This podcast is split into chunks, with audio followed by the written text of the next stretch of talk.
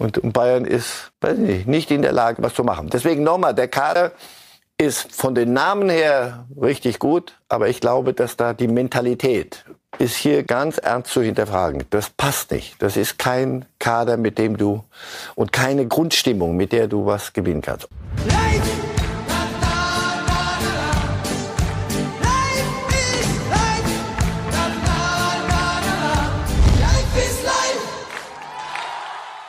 Reifes Live ist wieder da. Ein herzliches Willkommen zum Start in diese Woche. Schön, dass Sie bei Bild.de oder YouTube oder Spotify oder wo auch immer Sie uns als Podcast hören, wieder dabei sind. Und mit unserem Experten Marcel Reif kann ich gleich zu Beginn der Sendung nach einer kurzen, aber ebenso herzlichen Begrüßung Guten Tag, Herr Reif. Schön, dass Sie da sind. Ja, da freue ich mich doch sehr.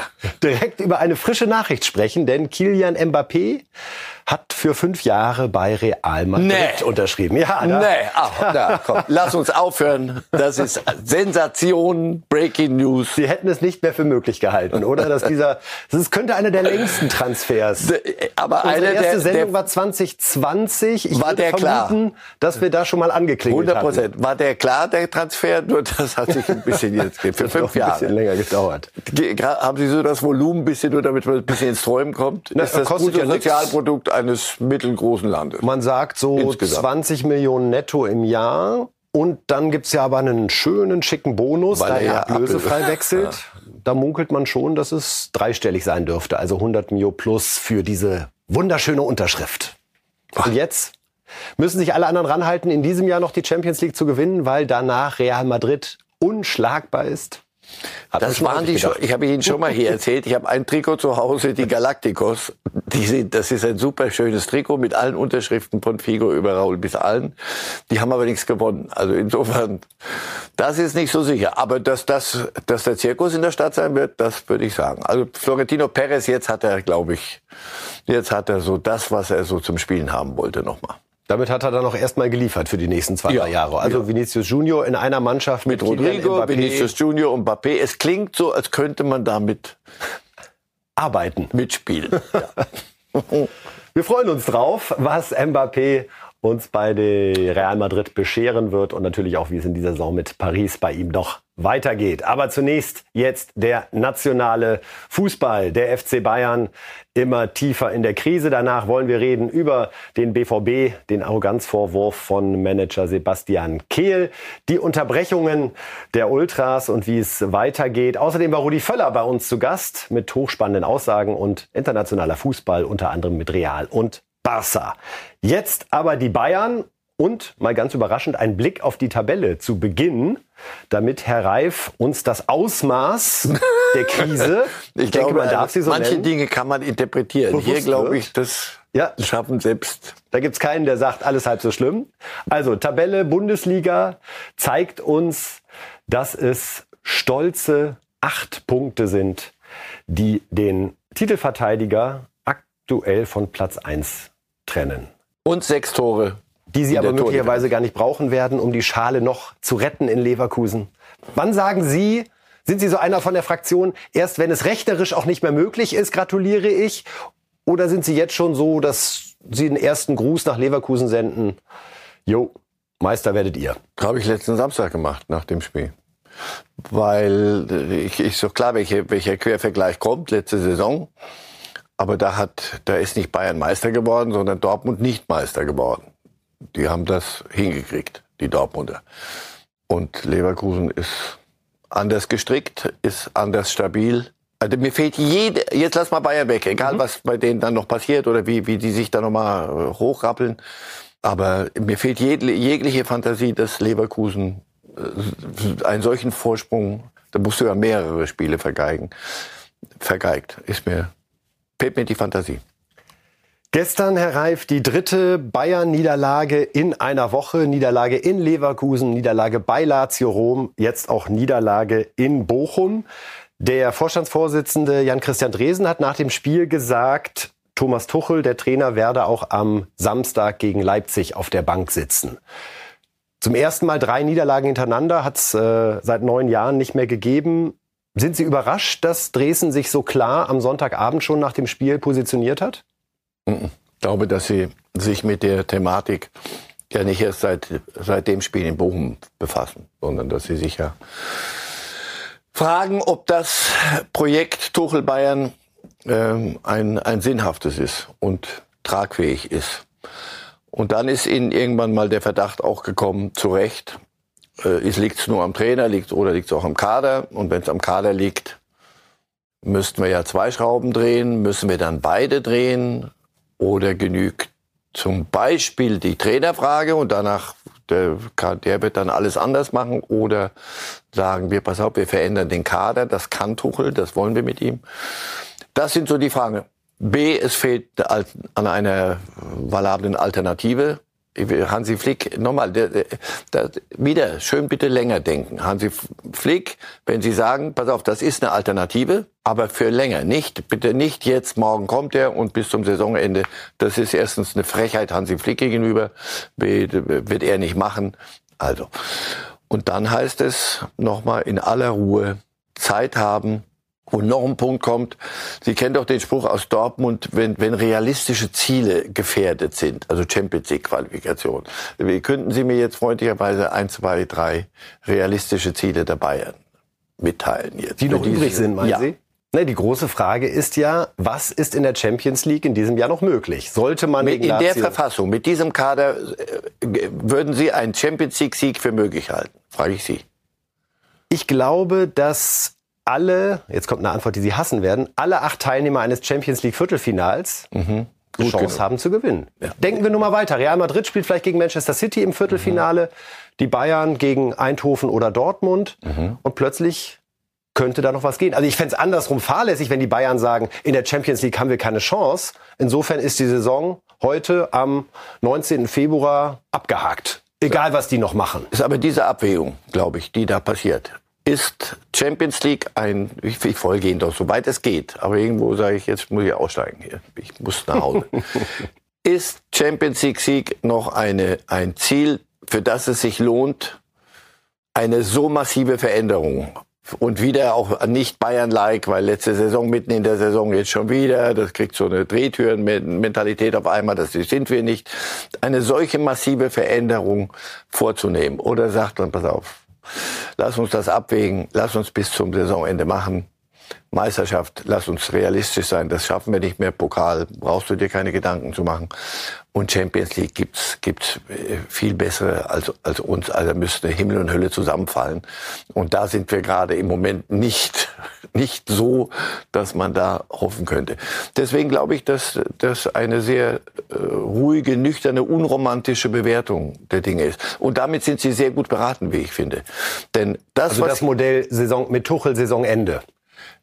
Oder mit Tuchel weiter, dann aber mit völlig neuem Vorzeichen, mit einem anderen Kader und das in Ruhe abwägen. Im Moment spricht wenig für, für Thomas Tuchel. Ich denke, dass er das selber auch so, so hoffe ich doch, dass er das in stillen Stunden, still meine ich nicht in Pressekonferenzen oder in Interviews, dass er da manches vielleicht ruhiger, realistischer sieht was, was mit ihm in München und für ihn in München drin ist und ob er, ob er sich selber sich das auch noch äh, zutraut. Im Moment würde ich hier sagen, ist die Reise im Sommer zu Ende und bis dahin jetzt irgendein Aktionismus. Und nochmal, geben Sie mir, geben Sie mir die Namen, die da draußen sind, wo man sagt, pass auf, jawohl, mit dem fangen wir lieber morgen, je früher, desto besser an. Der kann sich nochmal angucken, wer er rausschmeißt mit uns gemeinsam im Sommer aus diesem Kader und danach marschieren wir ab ins Morgenrot oder Sonnenaufgang oder was auch immer und bauen da den völlig neuen FC Bayern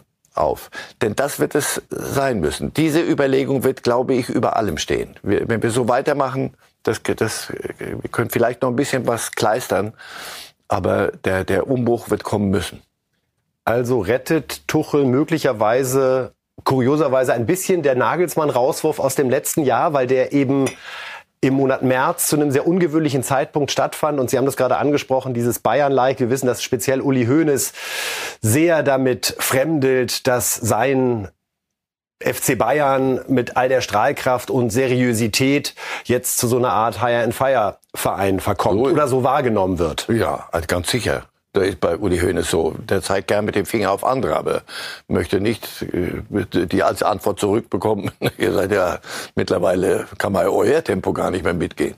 Und interessant fand ich noch, Herr Ralf, Sie Wenn glauben, Sie das Wort rettet vielleicht ersetzen durch Vielleicht gibt das, gibt ihm das länger Zeit, Tuchel. Er rettet, er ist nicht, wenn er, selbst wenn morgen Schluss ist, ist er nicht rettungslos verloren, glaube ich. Ich finde, ich glaube, dass er sehr bald dann wieder einen großen Club hat.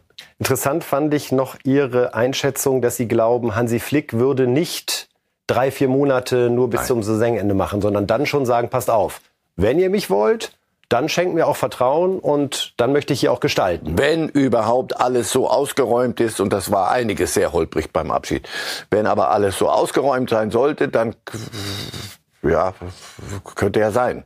Aber nicht, ist auch ihm gegenüber. Das wird doch niemand machen. Leute, also jetzt lass mal gut sein. Das Trippelsieger und dann komm, komm doch mal für drei Monate. Vor allem ist er ja nicht so wie Ottmar Hitzfeld oder, oder Heinkes damals. Der hätte immer gesagt, für drei Monate komme ich, aber nicht länger. Hat Uli gesagt, ja, da schauen wir mal und dann wurden wieder, wieder ein, zwei Jahre mehr. Nein, Flick ist ein junger Mann, als Trainer noch. Und der, der wird andere Angebote haben und da muss der nicht für drei Monate bei den Bayern irgendwie äh, die, die, die, die Bude auskehren. Ein Dauerthema unter Tuchel ist sein Verhältnis zu Josua Kimmich. Das wurde schon im Juli, August einer harten Probe unterzogen, kann man sagen, weil Tuchel keine Gelegenheit ausgelassen hat zu beklagen, dass ihm ein wirklich defensiver Mittelfeldspieler im Zentrum fehlen würde. Wir haben, ich zumindest, den Begriff Holding Six gelernt in dem Zusammenhang. Ich auch. Was Kimmich äh, nicht begeistert hat, weil er sich diese Rolle zutraut. Erstmal völlig dahingestellt, wie gut oder wie schlecht, aber das kam bei Kimmich nicht gut an. Jetzt hat sich Kimmich fit gemeldet für Leverkusen, blieb erst draußen, spielt jetzt in Bochum, wird ausgewechselt nach 62 Minuten. Und ist bedient und macht daraus keinen Hehl. Das war deutlich zu sehen. Wie, wie, Was ja auch gut ist. warum glauben Sie, entscheidet Tuchel so? Also, warum macht er Kimmich nicht stärker? Warum denkt er nicht, es ist vielleicht nicht mein Wunschspieler dort, aber er ist der Beste, den ich habe? Und vielleicht bin ich da ein bisschen altmodisch, aber bestimmte Spieler wechselt man aus meiner Sicht nicht aus, es sei denn, sie sind verletzt. So äh, habe ich mal Hierarchien gelernt. Oder sie spielen einen solchen Schrott zusammen und schlechter als alle anderen und können dir gar nicht weiterhelfen. Also habe ich mich auch gefragt gestern, ja. Warum sucht Tuchel diesen Konflikt immer wieder? Sehr gute Frage. Warum bestellt er Tell gestern nicht, nicht voll? Als, als Tell kam mit Sané, gut, Sané hatte offenbar medizinische Gründe, dass er nur 20 Minuten drin hat, aber, aber warum Tell? äh, Da hatten wir doch hier auch schon mal. Absolut. Choupo-Moting von Anfang an, Tell wieder draußen. Eine, wieder plötzlich ein neues Modell, zwei Stürmer. In der Phase jetzt, wo, wo du das Gefühl hast, jetzt mach's einmal simpel, das Beste, was du hast, lass sie laufen und lass mal gucken. Nee, jetzt probiere ich es mal mit zwei Sturmspitzen. Mal sehen, ob sich dann was tut. Gar nichts hat sich getan. Als der Tell reinkam, gab es plötzlich irgendwie ein bisschen Bewegung. Kimmich war nicht überragend, war er so, dass er dir als erster einfällt als Auswechselkandidat. Ja, Sie fragen mich, warum? Ich weiß es nicht. Fragen Sie Trudel. Ich glaube, dass da auch ja, schon wieder Küchenpsychologie. Sie erwischen mich jedes Mal und nicht statt zugleich zu sagen, weiß ich doch nicht, fragen Sie ihn. Soll war leider nicht auf der Pressekonferenz gestern aufgrund ja, da- von Reiseplanung. gab's auch gar nicht. Ja, das war auch vielleicht besser Sonst so. hätten wir ihn sehr gerne gefragt. Können Ja. Sie sicher sein. ich weiß es nicht. Wenn, wenn es dann in Richtung Sturheit gehen wird, in Richtung, so jetzt zeige ich euch, wer hier der Meister ist und da werden, gibt es keine Namen mehr.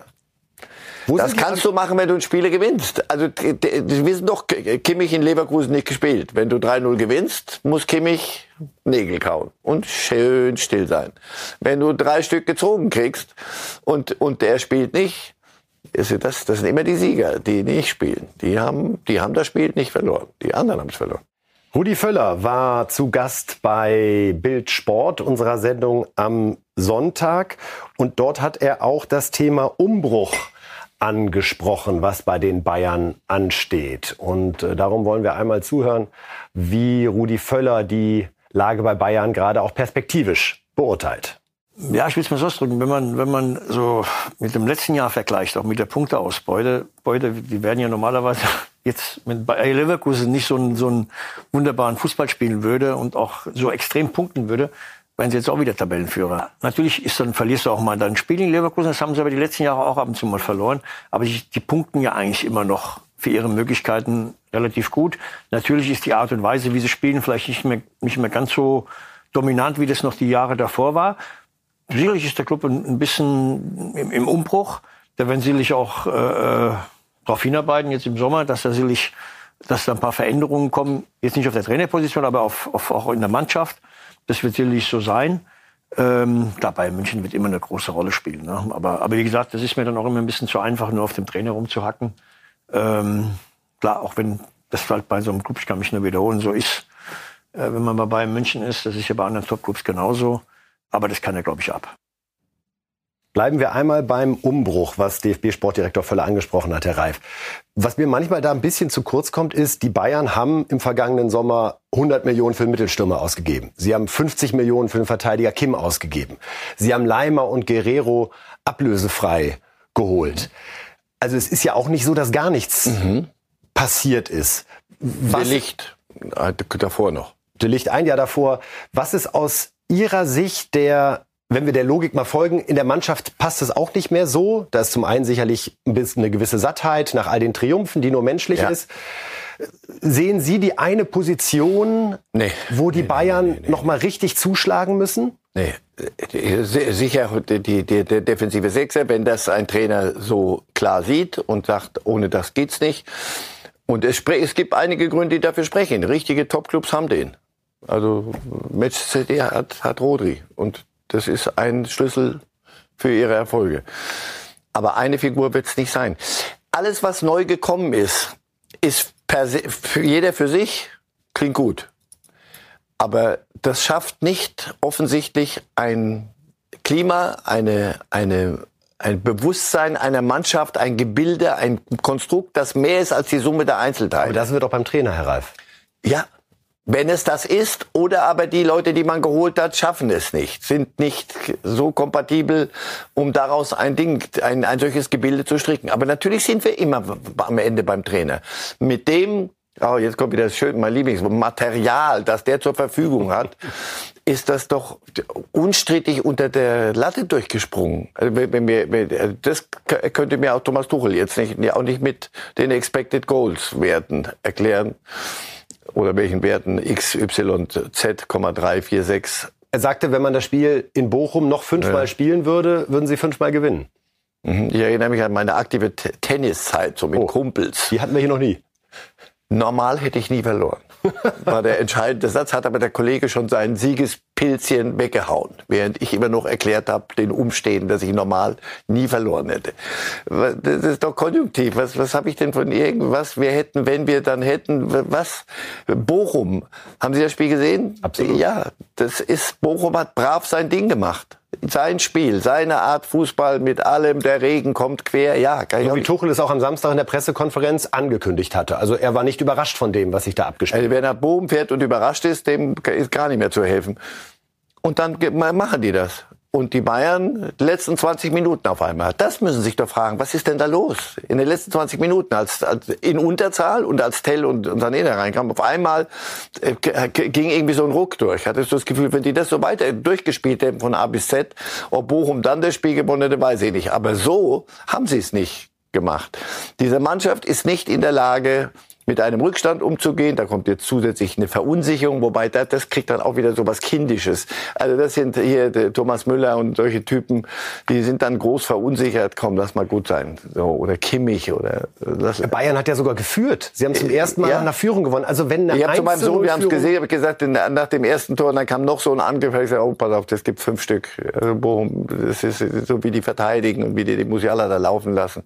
So, dann kommt, fliegen diese Tennisbälle und danach ist Pause und danach kommt die wieder zurück und Stecker gezogen. Ja, Tor, zwei Gegentore, wo du sagst, das ist aber Zweikampfverhalten wie, im, wie auf, dem, auf, dem, auf dem Schulhof. Und danach Bum, Bum, Ausschluss und dann spielt Bochum und dann Juhu und der Regen kommt quer und es ist Bochum. Und, Bayern ist, weiß ich nicht, nicht in der Lage, was zu machen. Deswegen nochmal, der Kader ist von den Namen her richtig gut, aber ich glaube, dass da die Mentalität Das, was bei Dortmund immer ein Späßchen war, ist hier ganz ernst, ganz ernst zu hinterfragen. Das passt nicht. Das ist kein Kader, mit dem du und keine Grundstimmung, mit der du was gewinnen kannst. Ob das ein anderer Trainer in dem Kader drehen könnte, wage ich zu bezweifeln. Ich glaube wirklich, da ist Sattheit da. Da ist auch Überschätztheit an der einen oder anderen Stelle. Ich glaube, da sind einige nicht gut genug für diese ganz hohen Ansprüche. Und das genau werden sie abarbeiten. Und dann wird die Frage sein, wer ist der Übungsleiter, wer verantwortet das? 2012 war in meiner Erinnerung die Lage ähnlich, dreimal Vize geworden und da war die Entscheidung, wir halten am Trainer fest, mhm. setzen Matthias Sammer im, als Sportvorstand dazu als motivierendes, nervendes Element ja. und geben viel Geld für einen Mittelfeldspieler namens Martinez aus, der damals auch eher ein Geheimtipp war. Und ein Jahr später stand das Triple. Im Prinzip mit der gleichen Mannschaft. Natürlich dosiert, verändert, aber... Waren die aber alle noch jünger und hatten nicht so furchtbar viel gewonnen. Absolut. Den Jetzt, fehlte allen der Champions League-Sieg. So. Die, sehen Sie, das kann einen auch intrinsisch. Ja, manche Dinge lerne ich noch. Hier, das können Sie, die haben die alle gewonnen. So Weltmeister zum Teil, die haben alles gewonnen, was du gewinnen kannst als Kicker. Und einige sind offenbar durch. Und andere sind nicht gut genug. Da haben sie von der Kaderplanung her Dinge gemacht, die nicht wirklich nicht zielführend waren. Deswegen ja, es wird nicht an der einen Figur hängen. Nicht an der einen. Martinez war damals wirklich ein, der entscheidende Puzzleteil, das, das Puzzleteil. Dann gehen wir jetzt vom ehemaligen Mentalitäts zum neuen Arroganzclub Borussia Dortmund. Denn das waren die Worte von Manager Sebastian Kehl nach dem 1 zu 1 in Wolfsburg. Er sagte, wir haben arrogant gespielt. Mir war da an der einen oder anderen Stelle zu viel Hacke Spitze dabei. Herr Reif, das Thema hatten wir auch schon mal. Sonst war immer Mats Hummels der klassische mhm. Ankläger bei diesem Tatbestand. Zu viel Getrickse und zu viel Schönspielerei. Haben Sie das äh, 1 zu 1 in Wolfsburg auch so erlebt, dass da es gab die eine oder andere Szene, aber da glaube ich, ist, ist geht jetzt das vom Ergebnis her die, argumentiert. Ich glaube und von der Punktzahl. Und da, das, was ich vorhin sagte, realistische Ziele. Das einzige realistische Ziel, das Borussia Dortmund hat, ehrlicherweise auch nicht der Champions League Sieg, sondern ist Champions League Platz nächste Saison, Platz vier. Ich denke, wir sind uns einig, dass mit dem fünften Platz eventuell muss man gucken, Darauf sollte bald keiner vertrauen. wir sehr schnell knicken, wenn es sich nicht eh bald erledigt hat. Ja, die, eben. Die Engländer gewinnen ihre Spiele, Freiburg, Frankfurt spielen unentschieden, bub und schon ist der ganze Spaß weg. Also Platz vier muss es sein. Der VfB Stuttgart scheint sich nicht auf den Rücken legen zu wollen. Und äh, Leipzig scheint äh, doch wieder mitmachen zu wollen. Ein Punkt Vorsprung nur noch für Dortmund. So, und dann spielst du in Wolfsburg, bei allem Respekt, aber so wie Wolfsburg zurzeit drauf ist, könntest du dieses Spiel auch gewinnen. Du gewinnst es aber nicht. Und schon wieder sind zwei Punkte weg. Und da läuten alle Alarmglocken in Dortmund.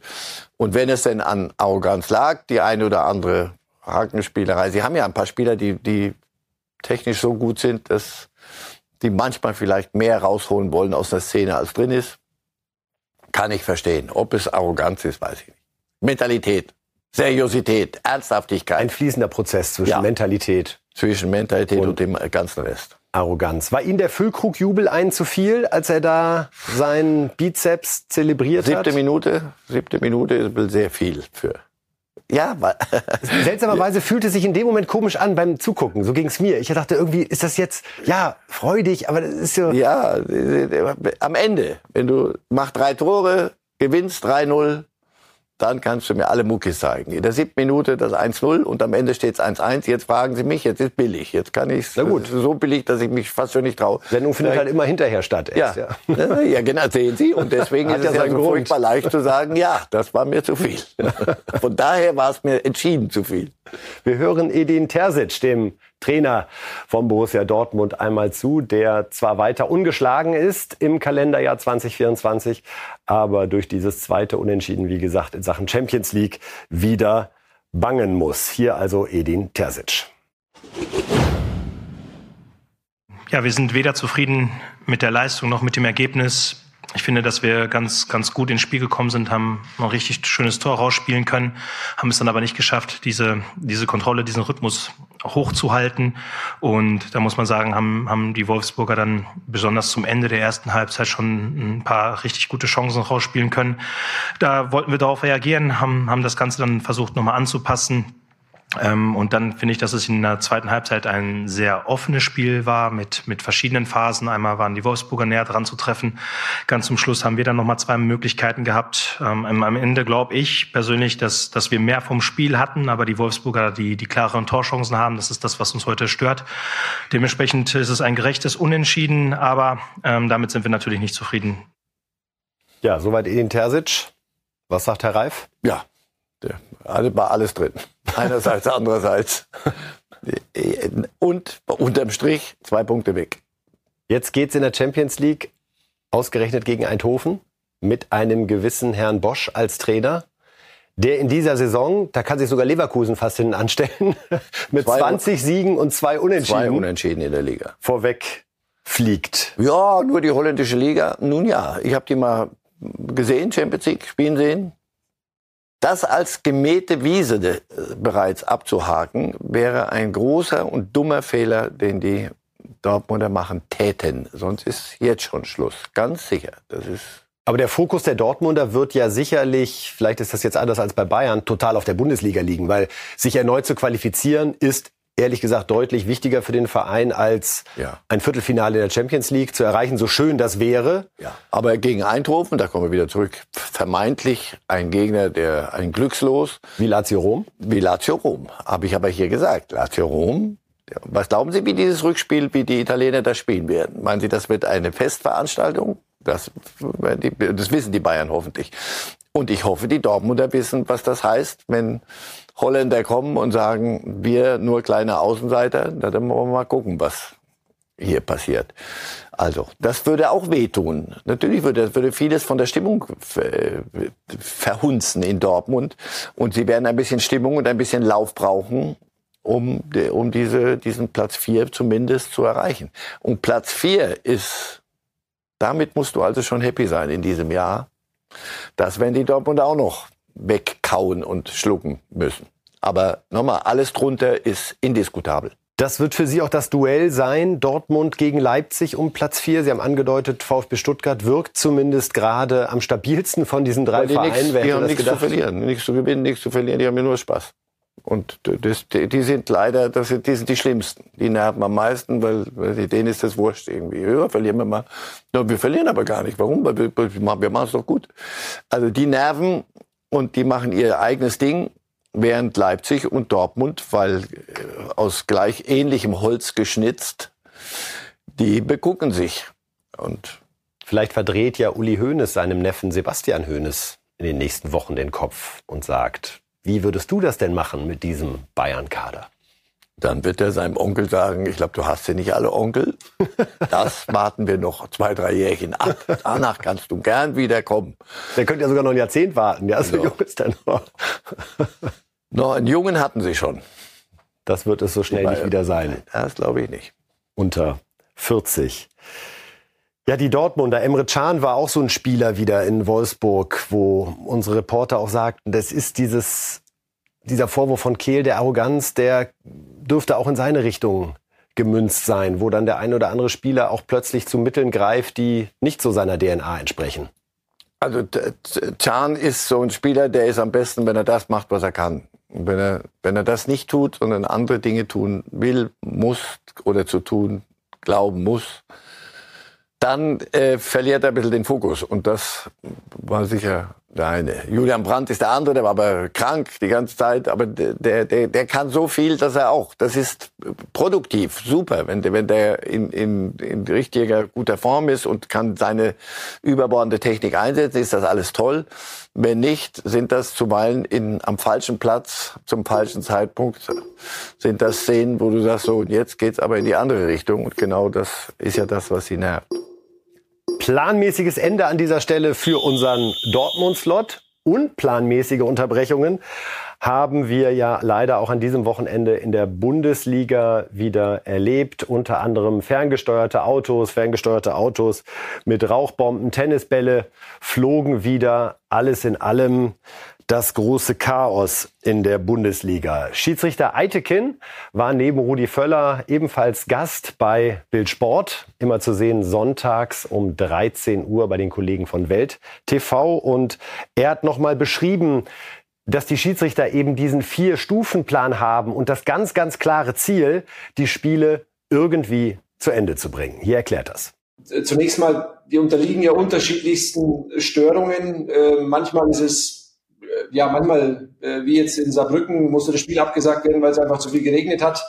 Manchmal fliegen dann eben Tennisbälle und manchmal gibt es eben andere Störungen und wir haben das intern natürlich diskutiert, wie gehen wir mit dem Thema um. Wir stehen da, äh, also wir haben da einen sehr, sehr, sehr guten Austausch, bekommen Informationen natürlich von unserer sportlichen Leitung und ähm, am Ende ist es so, wir haben aktuell einen Vier-Schritte-Plan. Das heißt, ähm, das ist ganz genau definiert. Wir versuchen einfach über, ja, irgendwie am Ende des Tages dieses Spiel nach Hause zu bringen oder das Spiel äh, ordnungsgemäß über die Bühne zu bringen.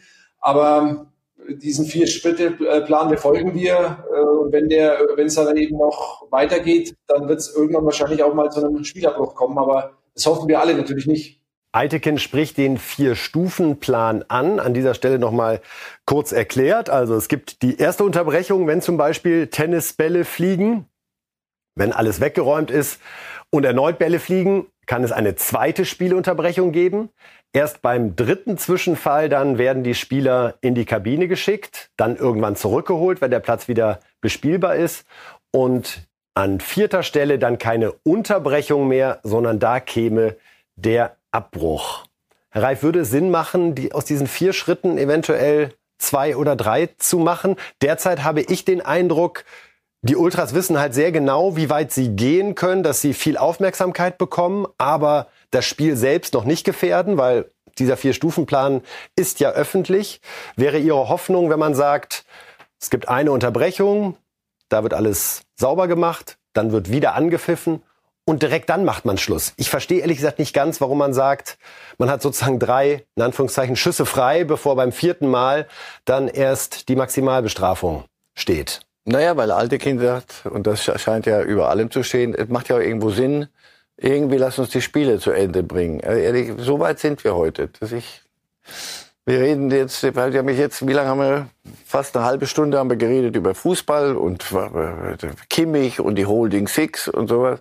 Herrlich. So, da, und jetzt, aber jetzt müssen, müssen wir uns äh, unterhalten über irgendwie Spiele zu Ende bringen. Das haben wir exklusiv in Deutschland jetzt. Das, die ganze Welt guckt uns zu und sagt, was, was treibt ihr da eigentlich? Ja, weil es äh, scheiß DFL und Nein zu Investoren. Und die nächste Abstimmung. Ich weiß es nicht, ob es Sinn macht. Ich möchte einfach ein Fußballspiel sehen, das beginnt und endet. Ganz einfach, so wie das mal war. Und das war, glaube ich, auch die Idee. Das ist auch die Idee des Spiels. Und nicht die Idee, ob Ultras irgendwas tun oder nicht tun, sondern die, die, die, die, der Schlüsselreiz, der da passiert, ist ein Fußballspiel ein Fußballspiel würde auch stattfinden, wenn die Ultras nicht da wären, weil die ja sagen, das Spiel gehört uns. Ein Scheiß gehört uns. Niemandem gehört. Der Fußball gehört sich erstmal selber. So. Und ich glaube, dass es umgekehrt stimmt und nicht der Schwanz mit dem Hund wedelt, sondern wenn, wenn das Spiel nicht stattfindet, können die Ultras äh, rund ums Stadion laufen. Also deswegen, so rum ist es immer noch. Aber die erzählen sich das so lange, bis sie es wirklich langsam glauben, dass ihnen das Ganze gehört. Und sie zeigen uns jetzt, dass Sie bestimmen, wie lange Unterbrechungen sind, wie nicht. Fragen Sie mal Trainer, die fangen jetzt langsam an. Ja. Wollen Sie einmal zuhören, bevor wir weiter diskutieren? Also hier einmal ein bunter Strauß an Einschätzungen der Trainer der ersten und zweiten Liga.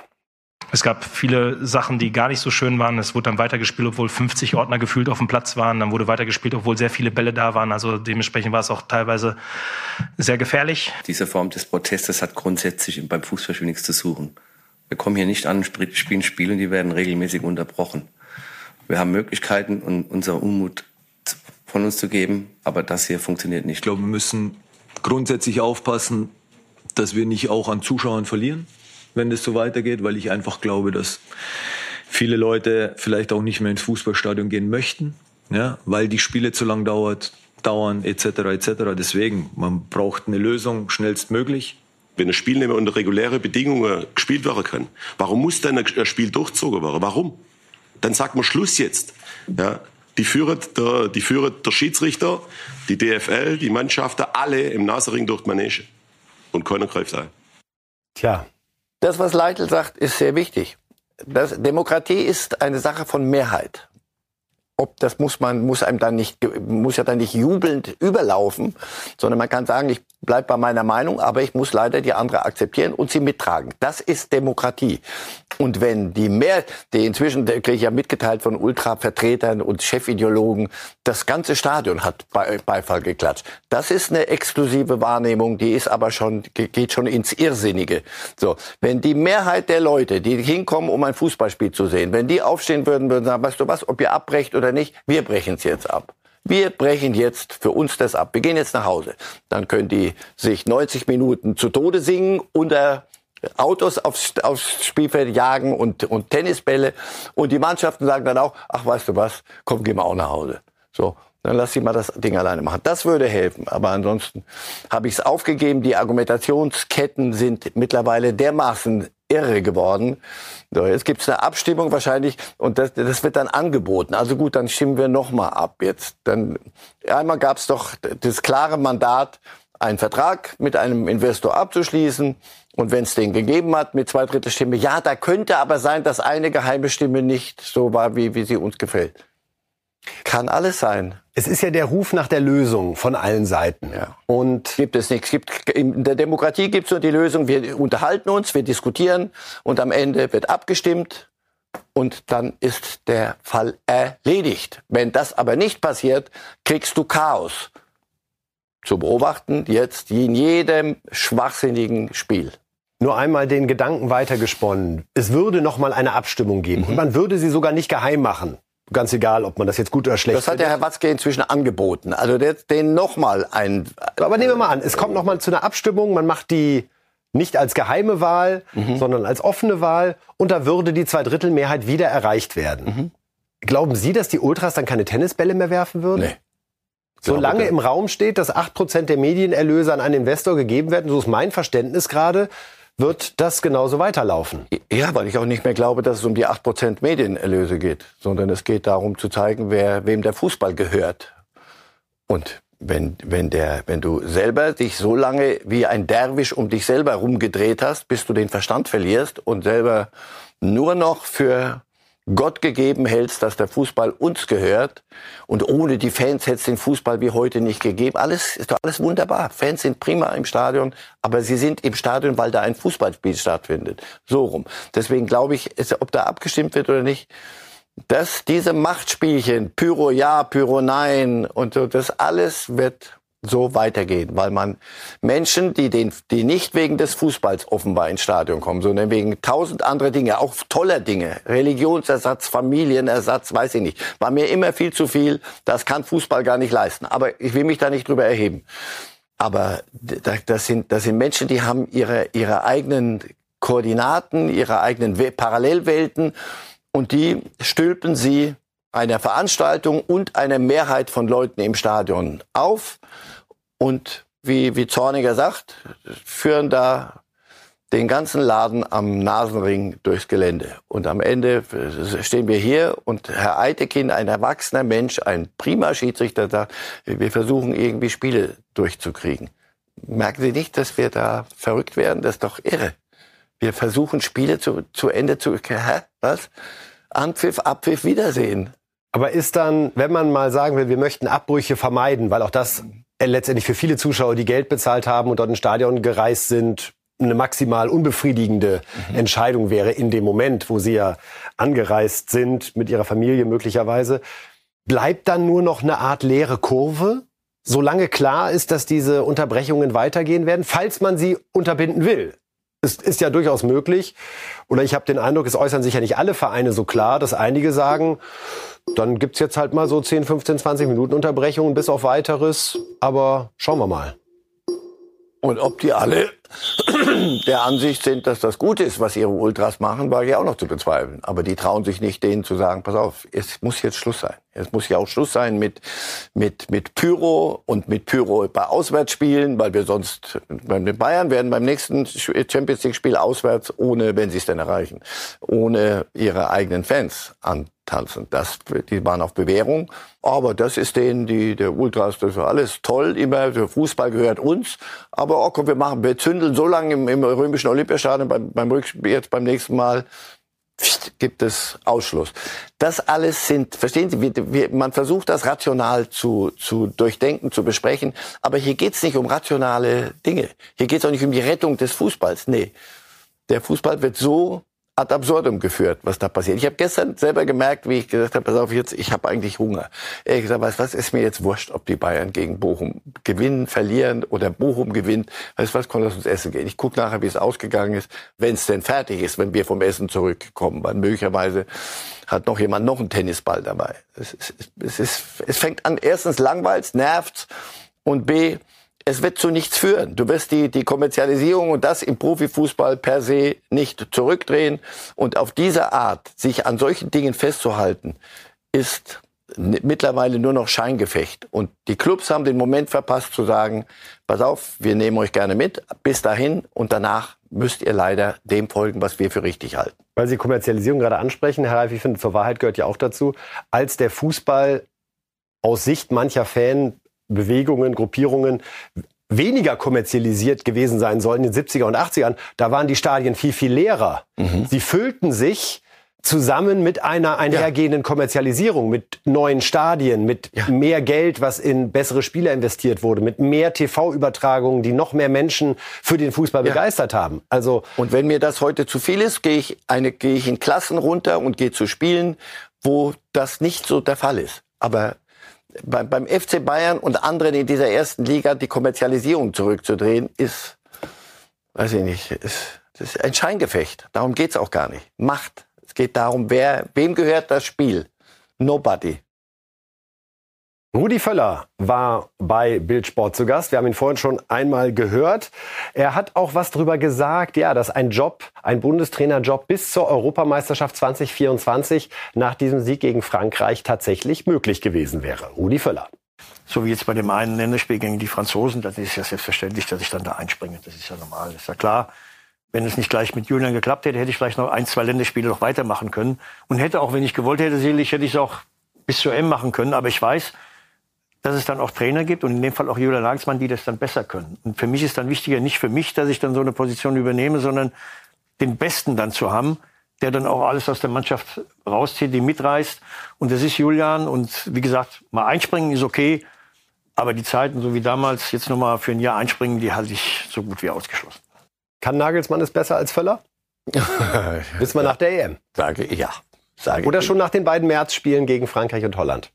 Wenn die richtig krachend schief gehen würden, da glaube ich, wird's noch mal, würden wir hier sehr intensiv diskutieren. Aber fürs Erste bitte die Chance geben, bitte machen lassen und wir haben keine andere Wahl. Toni Kroos. Da haben wir die Wahl, da hat der Bundestrainer die Wahl und auch Toni Kroos in gewisser Weise. Auch dazu einmal Rudi Völler. Inwieweit denn schon klar ist oder wie es da weitergeht. Also kommt es zum Comeback von Toni Kroos bei der deutschen Fußballnationalmannschaft. Ich weiß ja, ich meine, dieses, das ist ja so ein bisschen angeschubst worden von Julian selbst noch. Vor einigen, vor einigen Wochen hat er das ja mal geäußert und ähm, da gibt es jetzt auch noch keine, keine Entscheidung, auch noch nichts entschieden. Natürlich kann ich nur so, auch da natürlich ein bisschen diplomatisch, muss ich natürlich, bin ich ehrlich genug. Natürlich ist Toni Groß äh, ein, ein wunderbarer Fußballer. Äh, wir wissen natürlich alle, dass seiner Position haben wir, drückt der Schuh jetzt nicht ganz so extrem in der Nationalmannschaft.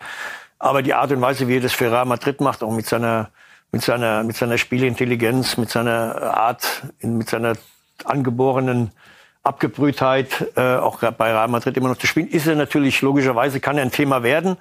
Aber da ist sicherlich dann der Julian der bessere Ansprechpartner. Und wir haben ja in knapp dreieinhalb Wochen mit der Julian dann den Kader nominieren. Und dann äh, würde ich einfach sagen, wir warten wir mal ab. Völler wirkt eher neutral bei der Großfrage, oder? Qua Amt oder auch qua Überzeugung? Alles, was er sagt, ist ja richtig. Da auf so der, ist er. Auf, ja, auf der Position ist er lang genug dabei und ist schlau genug und Fußboden ist Rudi Völler. Auf der Position natürlich gibt es, gibt es gute Spiel, deutsche Spieler im Mittelfeld.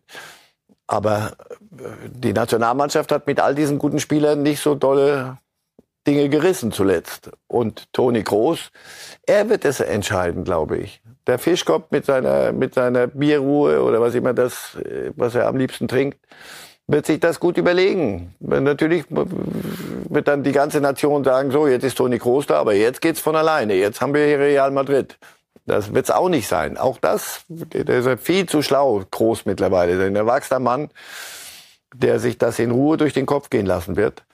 Wenn er aber möchte, kann ich mir keine Mannschaft der Welt vorstellen. Keine. Und schon gar nicht mal eine deutsche Nationalmannschaft mit der jüngeren Historie, die dann sagen würde, ach, lass lass gut sein, wir brauchen dich nicht. Ja. Verwundert Sie, wie lange dieses Thema jetzt schon gärt, ohne dass Julian Nagelsmann einfach sagt, übrigens, er ist dabei, er ist nicht dabei. Ich kann mir nicht vorstellen, dass er sich noch ein Bild machen muss, wie Toni Kroos gerade bei Real spielt oder Nein, aber Toni Kroos zögert macht. er wirklich möglichst lange, um zu gucken, gibt es einen Weg, dass ich auch mit dem bisherigen Material, um Sie zu zitieren von vorhin, da gut klarkomme? Nein. Oder weiß er es schon für sich und will erst den Punkt kurz vorher setzen? Ich glaube, er für sich selber hat beschlossen, glaube ich. Toni sagt mir Bescheid, nicht mehr ewig, aber März, Mitte März, sag, ja, bin ich dabei. Und die nächste Kadernominierung, die Kadernominierung für diese zwei Spiele ist der, die Sollbruchstelle. Da gibt es überhaupt keine Alternative. Danach nochmal, das wäre Unsinn. Also Sie glauben, Nagelsmann will ihn und Groß überlegt noch. Das wäre so, wenn ich jetzt, wenn ich stand jetzt, mhm, hatten wir schon mal. Ich, ja, ja, hatten wir schon mal. Würde ich sagen, ja, das in etwa ist der Stand der Dinge. Das war damals die Nico Kovac-Formulierung, als er noch bei Eintracht Frankfurt war und nach einem möglichen Engagement bei Bayern München gefragt Stand wurde. Stand der Dinge, nein. Stand jetzt war damals, ich bin bei der Eintracht und gehe nicht zu Bayern. Stände können sich ändern, wenn man so ist es. So Eine der Lehren, die der Fußball uns Woche für Woche, Woche, für Woche auf den Tisch Tennisbällen auch. Ja.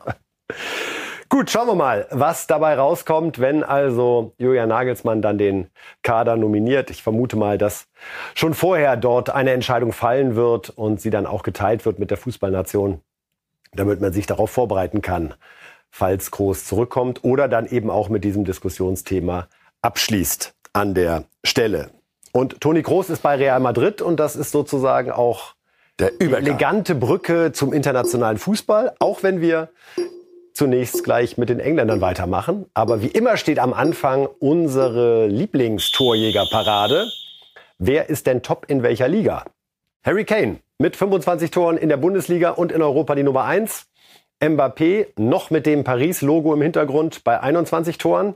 Lautaro Martinez 20 Tore für Inter. Bellingham 16 für Real und Erling Haaland 16 für City wenn man das dann immer wieder sieht bei Kane, ist schon beeindruckend. Ne? 25 Tore, wir sind gerade irgendwie am 22. Spieltag. Aber, aber irgendwo hat er sich auch verloren. Gestern die, diese Chance, normal, wenn der so einen Ball kriegt, da nach dem 1-0, man kann sich umdrehen und sagen, so weiter, also Anpfiff und wieder Anpfiff, das war's, 2-0.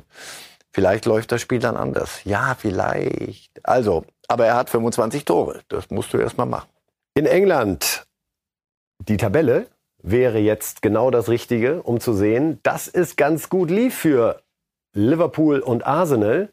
Denn Manchester City hat nur unentschieden gespielt gegen Chelsea, während Liverpool 4-1 bei Brentford siegte und Arsenal 5-0 bei Burnley. Sieht also jetzt derzeit so aus. Liverpool nach 25 Spielen mit 57 Punkten auf der 1, Arsenal 55 und City mit einem Spiel weniger bei 53 könnte also noch auf 56 kommen, aber Liverpool vorerst weiter Erster. Und Diese super Premier League, wo doch alles so ausgeglichen ist, da verdreschen die da oben mittlerweile, aber die, die nicht ganz oben sind, aber, aber ordentlich, oder?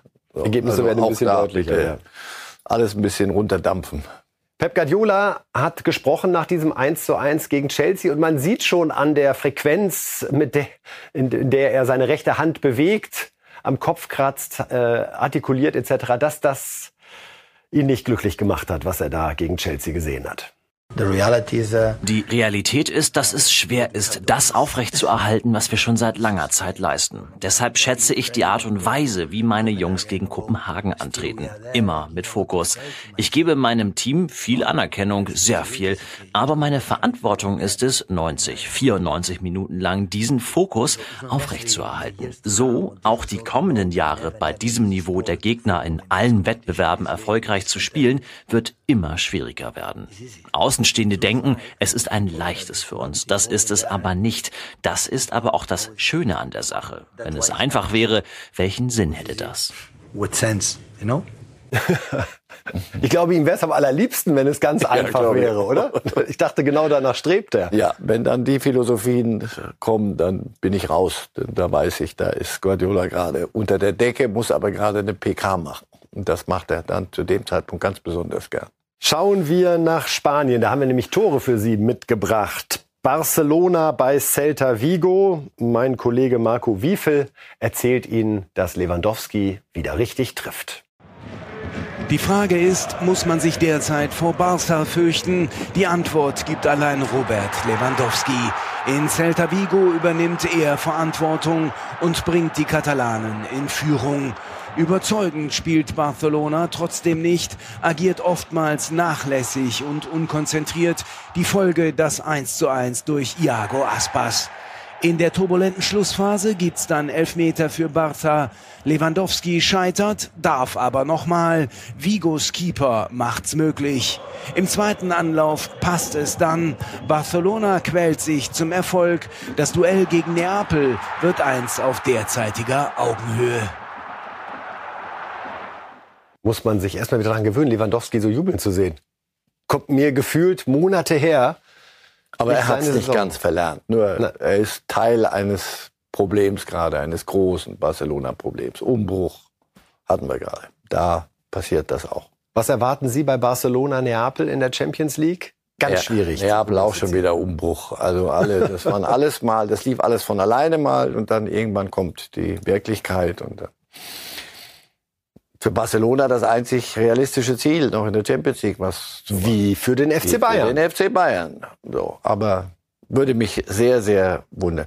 Neapel ist zu, zu unbeständig. Ich glaube, ich glaube, Barcelona kann an so einem Abend und an so einem Lewandowski-Abend, und, und, da kann, können die noch mal an ihr, an ihr Limit gehen, aber es wird irgendwas passieren müssen im Sommer. Gilt für viele Vereine und wird dementsprechend spannend rund um so die Europameisterschaft. Trainer und oh, richtig was los. Real Madrid hat gespielt bei Rayo Vallecano und äh, Marcel Colata fasst zusammen. Das kleine Madrid-Derby. Die Königlichen zu Gast im Südosten der Stadt bei Rayo Vallecano. Real Madrid, gut gelaunt nach dem Sieg unter der Woche in Leipzig, startet furios in die Partie. Ernesto Valverde auf Rossellou, das 1 zu 0 nach gerade einmal drei Minuten, aber der Schiedsrichter unterbricht die Partystimmung. Der VAR muss ran. Entscheidung, kein Abseits. Valverde startet in der eigenen Hälfte und bei seiner Vorlage ist Rossellou auf gleicher Höhe. Der dann doch noch jubeln darf mit schönen Grüßen an den verletzten Bellingham. Die Freude hält allerdings nur 20 Minuten. Alvaro im Zusammenspiel mit Espino und in der Mitte kommt Trejo zum Abschluss. Der Ball noch abgefälscht. Rayo rechnet erst mit einer Ecke, aber dann meldet sich der VAR erneut. Kamavinga bekommt den Ball an die Hand. Die Entscheidung Elfmeter vertretbar. Raúl de Tomas gegen Lunin kompromisslos. Die Kleinen ärgern die Großen. Hart, hoch, zentral. Lunin geschlagen und Rayo auf dem Weg zum Punktgewinn. Von Real kommt nicht mehr viel. Das ist der eingewechselte Toni Kroos, doch auch sein Freistoß bringt nichts ein. Es bleibt also beim 1:1. Real Madrid lässt im Ministadt-Derby Punkte liegen. Real also 1 zu 1. Herr Reif, dieses 1 zu 0 von Real, Bayern München begleitet uns ja durch die ganze Sendung. Dieses ganz geradlinige, drei Kontakte über 70 Meter, die zum Tor führen. Das ist das, was ich gerade beim Bayern-Spiel total vermisse. Da ist immer häufig einer im 1 zu 1, Sané, Musiala, mhm. die sich dann so Richtung Strafraum versuchen zu wursteln, zu dribbeln und dann jemanden zu finden.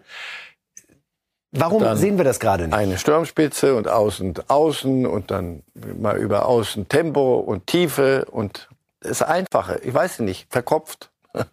hat doch Müller gesagt. So ist es. Weiß ich nicht. Ist alles, ist diese Leichtigkeit, diese Selbstverständlichkeit, dieses auch mal einfache Spiel fällt offenbar schwer.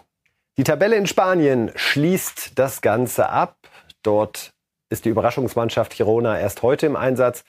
Real aktuell mit sechs Punkten vorne. Daraus könnten jetzt dann drei werden. Ja, aber Girona spielt in, in Bilbao, halte ich für unwahrscheinlich. Barcelona mit 54 Punkten auf Platz 3. Acht Punkte Vorsprung auf den Nicht-Champions League-Platz. Insofern wird Barca da das Mindestziel erreichen. Und wer weiß, vielleicht erleben wir ja in der Champions League all die Liga Bayern gegen Barcelona das Finale. Na, na vielleicht nicht ganz. Ja, bin ich doch bei Ihnen, sofort. Und ich bin ja bei Ihnen, dass, mir fällt Bayern München gerade auch nicht ein, wenn ich an den Favoriten auf die Champions League denke. Aber War. so richtig fällt mir auch jemand anders nicht ein. Auch bei Real weiß ich nicht genau. Das kann schon ein Jahr werden, wo auch über die Momente was gehen kann. Ja, bin ich bei, könnte, bin ich bei. Haben Sie einen Favorit? Ist für Sie Man City nee. Favorit? Oder? Man City wird immer Favorit Aber sein. Aber es wirkt gerade auch ein Eine. bisschen verkopft, um ja, das zu strapazieren.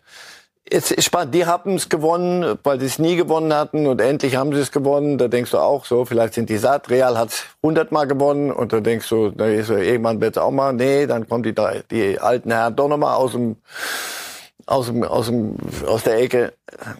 Nee, also den, den Top-Favoriten nicht, aber so weit würde ich dann doch gehen wollen. Die Bayern und Barcelona kommen erst in der zweiten Abteilung. Ja. Da bräuchte man dann vielleicht mal ein bisschen Losglück. Ja und nicht das Murphys Gesetz, was Tuchel Murphys zitiert Law. hat an diesem Wochenende. Alles lief gegen uns, was hätte gegen uns laufen können. Soll passieren zuweilen. Die Tipps, Herr Reif. Ah. Was ist los aus deutscher Sicht in dieser Europapokalwoche? Dreimal geht's zur Sache. Eindhoven gegen Dortmund, das ist das Spiel am Dienstag um 21 Uhr. Da legt der Herr Reif ein 2 zu 1 für Eindhoven hin. Damit würde es noch spannend bleiben. In der Europa League. Freiburg 1-0 gegen Lens. Das würde zum Weiterkommen reichen nach dem 0-0 im Hinspiel. Und in der Conference League Eintracht Frankfurt gegen Saint-Gilloise 2-0. Auch das würde zum Weiterkommen in der Conference League reichen. 2-2 war das Hinspiel. Und das wären ja wiederum gute Nachrichten für unseren vielleicht fünften doch noch Platz. fünften Champions ja. League Platz. Dann ist doch alles so gut. Er denn bei uns ja, landet. Ich tue, was ich kann. Fast. Ich tue, was ich kann. Donnerstag sind wir wieder da. Sie Dann gehen wissen fest davon wir, aus, gereicht hat, was ich getan habe. Zumindest bei Dortmund. Die anderen beiden sind ja erst am Donnerstag. Die ja. Tipps haben wir ja zu Unrecht vorgezogen fast, wenn man unsere Mail ja. Aber, Aber, schauen wir mal. Haben wir noch ein bisschen was. Und ich denke, auch bei Bayern bleibt es munter. Also, das war's von uns hier bei Reif ist live am Montag. Herr Reif, vielen Dank.